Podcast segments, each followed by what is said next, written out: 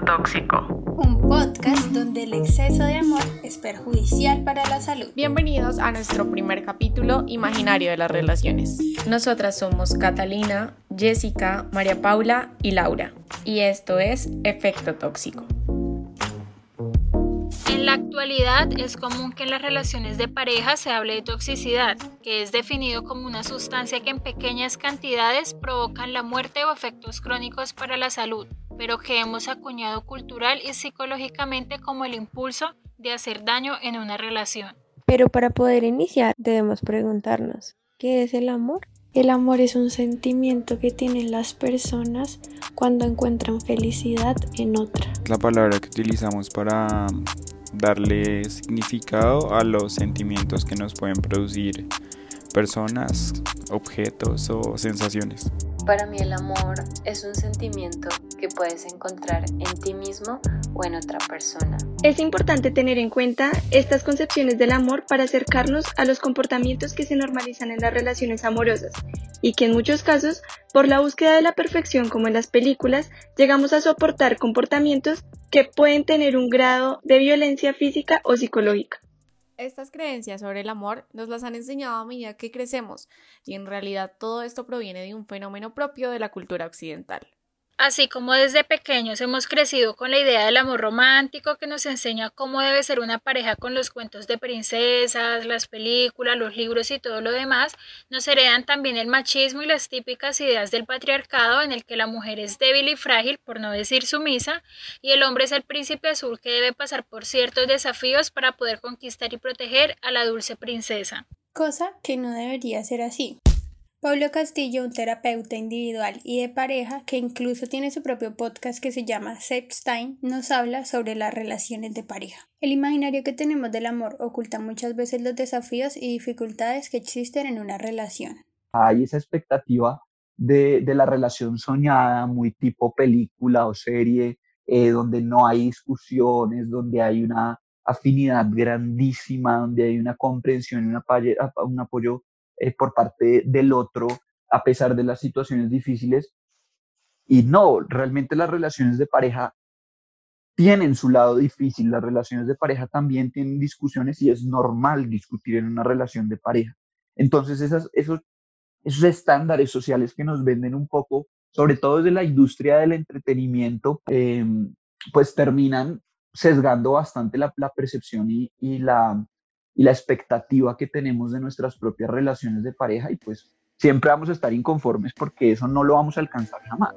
De todos estos imaginarios es que nacen las relaciones tóxicas, pero en realidad, ¿qué es una relación tóxica? Yo creo que una relación tóxica es cuando nos apegamos muchísimo a algo que nos hace daño o nos perturba de alguna manera. Son relaciones en las cuales las personas se sienten con el poder de controlar a la otra persona. Para mí una relación tóxica es cuando pierdes la esencia, o sea, de ti misma. Solemos pensar que la relación tóxica y tal vez los memes y todo, todo este tema como de burla que se da un poco en redes sociales está más enfocado como eh, a, a, esta pareja muy restrictiva que da órdenes, que... Eh, que tal vez como que revisa las redes sociales del otro, o que le prohíben amistades, o que es muy mandón o muy mandón. Y no solamente es de esa manera, también puede, podemos estar en una relación tóxica con una persona eh, dependiente emocionalmente. Es por esto que no debemos normalizar el término tóxico ni tomarlo como una burla, ya que aunque es muy usado, la toxicidad tiene que ver con mucho más que un pequeño reclamo o un inofensivo show de celos.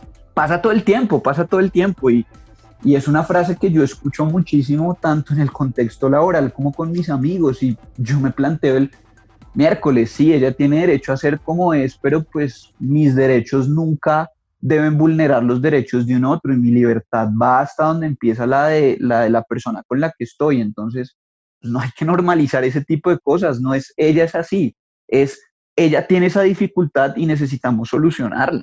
Las relaciones tóxicas tienen demasiadas caras y aunque en realidad no exista un paso a paso para identificar qué es una relación tóxica, debemos aprender a reconocer si nos sentimos a gusto con nuestra pareja o si más bien estamos en un momento de sufrimiento constante en el que solo nos mantenemos por temor a fracasar en el amor o por temor a quedarnos solos. Es que hay muchas personas que deciden quedarse dentro de ese círculo vicioso por evitar que la familia, los amigos o quien sea les diga algo, ya que son muchas personas las que piensan, ¿qué me va a decir si yo digo que mi pareja con la que llevo ya tanto tiempo viviendo o con la que ya me casé, vamos a terminar? Estar dentro de una relación tóxica involucra muchas cosas. No solo se debe pensar que mi pareja es tóxica porque es de un genio fuerte o porque me pide explicaciones, sino que realmente tenemos que identificar Primero, que tan libres nos sentimos en la relación de poder ser nosotros mismos con nuestra pareja. Y segundo, qué lugar ocupan nuestras prioridades, porque no pueden estar las de nuestra pareja muy arriba y las de nosotros casi en el piso, ya que ambos somos importantes y los deseos del uno no pueden ser más importantes que los del otro. Muchas veces o mis prioridades están muy abajo y las prioridades del otro están demasiado arriba y me pierdo dentro de esa relación, o capaz si soy yo el que está priorizando sus propias prioridades y estoy pasando por encima de las necesidades del otro, ahí evidentemente también estoy en una relación eh, tóxica, en otro rol, claramente, pero estoy en una relación tóxica. Es claro, si uno dentro de la relación no se siente completamente pleno, tiene más preocupaciones y más tristeza que placer, pues simple, está dentro de una relación tóxica. Mm, no, en realidad no es tan claro. Hay personas que reconocen que no se sienten felices, pero no pueden reconocer que es una relación en la que no deberían estar.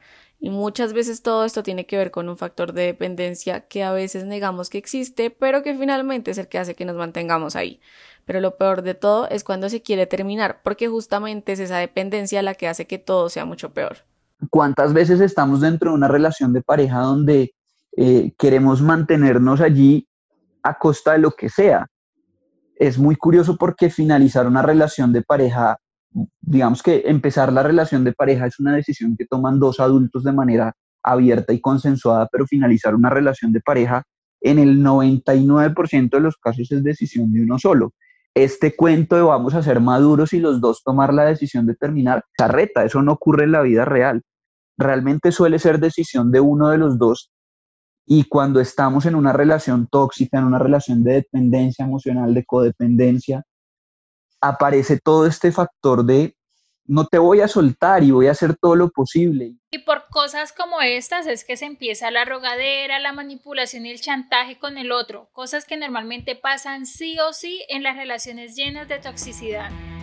Y ahora, tipos de relaciones tóxicas.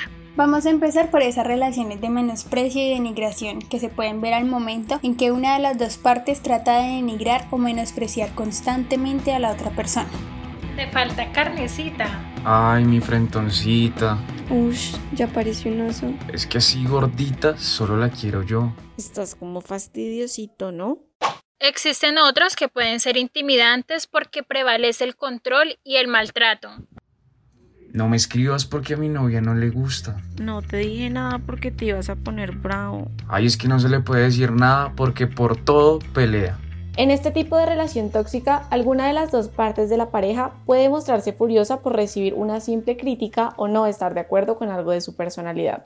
No, y de hecho, lo peor de todo es que en este tipo de relaciones las parejas tienden a guardar muchas opiniones para que el otro no estalle de la rabia, y es una forma de chantajear y controlar emocionalmente. Ahora vamos con los si ve lo que me hace hacer.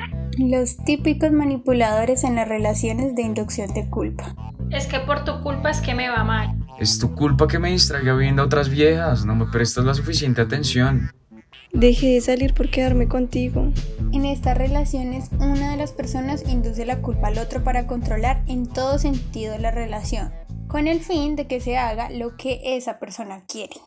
Y por último, veremos al importaculista, que tiene una excesiva independencia y no quiere ser controlado.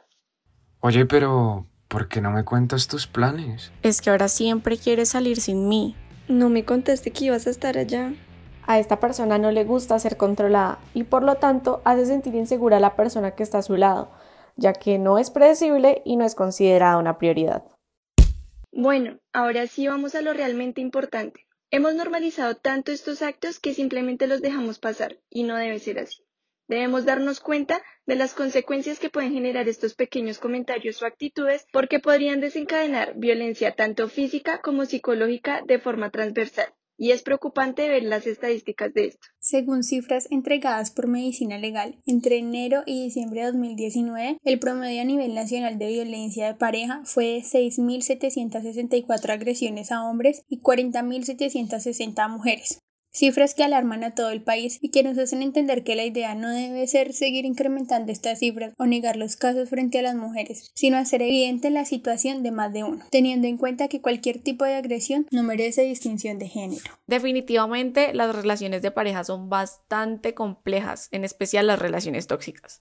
Por un lado, es preocupante ver la cantidad de violencia que puede desatarse en este tipo de relaciones hacia las mujeres, porque puede pasar, y por otro, la abstención de los hombres a la hora de denunciar, y es que no debemos desconocer que los hombres también son víctimas de violencia de pareja. Lo curioso aquí es que los hombres no denuncian, porque cuando la mujer denuncia y más con todo este crecimiento del despertar de conciencia de que las mujeres han sido históricamente víctimas de violencia, pues se ha convertido también en este espacio de decir, oiga, hay que apoyarlas, hay que protegerlas, se ha empezado a legislar, incluso hoy en día en muchos países del mundo existe la tipificación del delito como tal del feminicidio, entonces ya hay una, eh, una categoría puntual punible que protege a las mujeres, bueno, entre comillas, pero no hay una, una eh, característica igual eh, pues en la contraparte masculina. Los hombres son víctimas de violencia también dentro de la relación de pareja. Claro, por ejemplo, cosas como el homicidio dentro de la relación de pareja no pasa tan frecuentemente de mujeres hacia hombres. Ocurre, no vamos a decir que no, ocurre, pero es mucho menos frecuente. Pero sí, por ejemplo, eh, la agresión física que capaz y no deja secuelas físicas tan grandes como la fractura o el ojo morado, pero sí de todas maneras vulnera en términos de los derechos y el autoestima del hombre, ocurre dentro de la relación, aunque, aunque no se denuncie. Eh, la violencia psicológica pasa muchísimo dentro de las relaciones de pareja de mujeres hacia hombres mm, y pasa también mucho esta, honestamente en este momento no tengo en mi cabeza la, el nombre pues más eh, científico de cómo se llama este, este hecho, pero sí pasa mucho toda esta situación de hablar mal y poner pues por el piso la, la, buena imagen y la honra de la otra persona de parte de, los mujeres, de las mujeres hacia los hombres, incluso en redes sociales. Y es que lo que vemos de forma viral en muchas plataformas donde siempre se apoya a la mujer en ciertos casos y evidentemente se ataca al hombre, sin conocer verdaderamente las historias, cosa que creo yo debería cambiar. Eh, todo este tema de poner a la otra persona como el victimario, de que ha sido el peor, de que las maltrata o de que eh, se ha aprovechado de ellas, bueno, tantas cosas que ocurren que muchas veces no reflejan la realidad de la pareja. Entonces, sí, indiscutiblemente también hay violencia parte de las mujeres hacia los hombres, que no se denuncia, sí es cierto, capaz y por, por un poco de, de ignorancia en ese sentido también de las personas la idea de que el amor perfecto como el de las películas existe es un completo chiste. En la realidad no vamos a tener un príncipe azul ni mucho menos debemos buscar y pelear por esa princesa. De hecho, en una relación no tiene más importancia el uno que el otro, sino que una relación debe construirse con base a una igualdad de intereses, actitudes y comportamientos. Eso quiere decir que no existe la perfección porque siempre habrá algo malo que debemos aceptar de nuestra pareja pero de eso malo existen límites que debemos aprender a reconocer para evitar ser víctimas de cualquier tipo de violencia. Y desafortunadamente las mujeres históricamente han sido bastante violentadas en nuestro país por sus parejas, por la sociedad, por los entornos laborales, por el mismo Estado, por las fuerzas de seguridad, etcétera, etcétera. Pero tampoco podemos desconocer que los hombres también son víctimas de violencia dentro de la pareja. ¿Que tenés novio? ¿Cómo así? Pues sí, que no puedo hablar. Habla, habla. Hola David, ve, hablas con Valentina. Tengo novio y no puedo hablar más con vos. ¿Por qué? Pues porque, ¿cómo así? Porque no soy perra ni morronga. ¿Usted cree que yo sé que esa vieja? ¿Quién es? ¿Quién es esa vieja? ¿Quién es esa vieja? Cálmese, ya, ¿quién es esa vieja? ¡Responda! Súbete la cámara, estás enseñando mucha pierna. Pues me casé contigo para mí, no para que andes enseñando. Perdón. ¡Estúpido! ¡Estúpido! ¡Ya! ¡No! ¿Quién cree que yo soy? ¿Se cree que soy una estúpida? Ya, Juliana, madura. ¡No! Hay unos límites que es importante trazar y creo que esto se lo digo siempre a mis pacientes. mm, se nos olvida, se nos olvida que las relaciones de pareja no es un convertirnos en una amalgama como esa bola de plastilina que hacíamos en el kinder donde mezclábamos todos los colores y terminábamos sin saber cuál era el amarillo y cuál era el rojo. Y a veces percibimos las relaciones de pareja de la misma manera. Pensamos que estar en una relación con alguien es eh, fusionarnos con esa persona. Y no, cada quien sigue siendo un individuo independiente con espacios que también se deben mantener independientes. Claro, yo puedo invitar ocasionalmente a mi pareja que vayamos con mi grupo de amigos, pero no significa que ella tenga que estar siempre en todas mis reuniones de amigos. Eh, ella me puede invitar a sus reuniones familiares, pero no significa que entonces cuando ella vaya sin su pareja, entonces todos van a decir, mm, vea ese patán la mandó sola porque no fue capaz de acompañarla. Esto no significa que nuestras relaciones se basen solo en nuestros espacios y en nuestros tiempos, porque la compañía con la pareja no deja de ser indispensable en una relación. Sin embargo, debemos tener en cuenta que también necesitamos mantener ciertos espacios de individualidad, pero hay que tener límites también alrededor de esos límites que trazamos, porque no es cuestión de como yo quiero mantener mi individualidad, entonces jamás sabes de mi vida privada, de mi vida familiar, de mi vida social. No, no, eso no te compete ahí hay que tener cuidado porque ahí nos podemos convertir en tóxicos. Pero también está esa necesidad excesiva de parte de la otra persona de conocer todo, incluso, y aquí te un poco más desde una experiencia personal, porque creo que todos hemos pasado por relación tóxica. Nosotros necesitamos mantener ciertos espacios de individualidad, pero también hay que tener límites porque la idea es evitar caer en una fase de interioridad donde no damos importancia a la pareja, es decir, nos convertimos en importaculistas.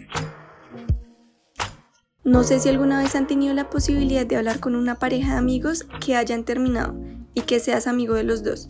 Los dos te cuentan su versión de la situación y siempre uno termina contando una situación en la que uno fue la víctima y el otro fue el cabrón. Sí, además que se ha normalizado mucho el tema de que siempre es culpa de una sola persona todo lo malo de la relación, ¿no? Y por eso es que buscamos constantemente el cambio en el otro y es ahí cuando caemos en la toxicidad, por querer cambiar una situación desde la otra persona buscando una relación perfecta. Realmente las relaciones tienen su lado difícil porque también tienen discusiones y es normal discutir en una relación. Entonces, cuando nos dan esos estándares sociales de los que hablábamos antes, sobre todo de la industria del entretenimiento como las novelas, las canciones y películas, nos ayudan a que siempre estemos inconformes porque eso no lo vamos a alcanzar. Claro, es que si ustedes le prestan mucha atención a las películas románticas o a las canciones de amor en español, siempre se cuentan unas super historias que no deberían ocurrir y que no deberíamos además romantizar, porque muchas veces en estos productos se muestran cosas que más que representar el amor, lo que hacen es mostrarnos que debemos tener una dependencia emocional sobre nuestra pareja, cosa que en realidad está súper mal. No hay que normalizar este tipo de cosas, porque es cuando ocurre que las dos personas deciden seguir juntos aguantando lo que sea porque finalmente empezamos a creer que el amor lo puede con todo, ¿o no? Si hacemos esto, ya se prioriza un acto tóxico y es así que nacen las manipulaciones donde aparecen cosas como es que él o ella es así. Cuando la idea sería evitar dar protagonismo a estas pequeñas frases que terminan violentando de una u otra forma a alguno de los dos.